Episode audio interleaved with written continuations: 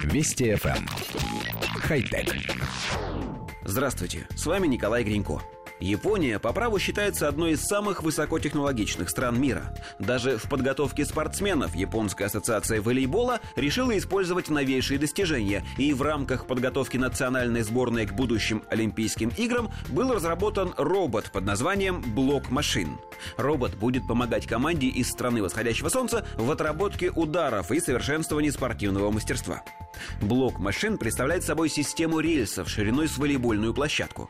По рельсам движутся три пары рук, которые расположены таким образом, словно робот ставит блок.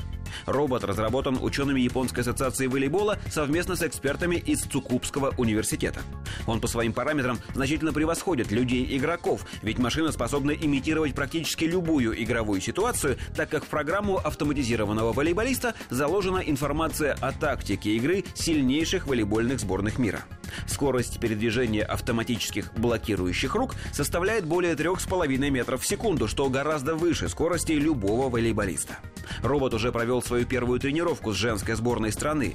Большая часть игроков отметила высокий уровень игры машины, но при этом первые тренировки выявили и недостатки конструкции. Руки робота иногда сталкивались друг с другом, а сама система зависала, если мяч, находясь на стороне противника, резко перемещался с одной стороны поля на другую.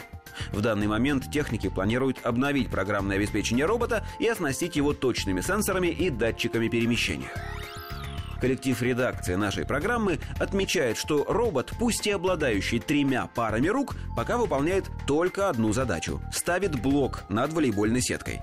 То есть японская женская волейбольная сборная тренируется с ним только в пробивании этого самого блока. Робот не способен сделать подачу, отдать пас, обмануть соперника, отбить мяч в падении. Но, зная способности японских инженеров, можно предположить, что рано или поздно машина научится и этим приемам. Но поскольку, как сообщается, робот во много раз превосходит человека в скорости, силе и маневренности, выиграть у него команда из людей ни за что не сможет. Значит, против волейбольного робота нужно будет выставлять другого волейбольного робота.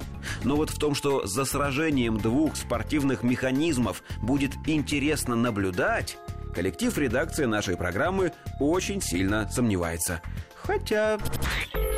Вести FM. Хай-тек.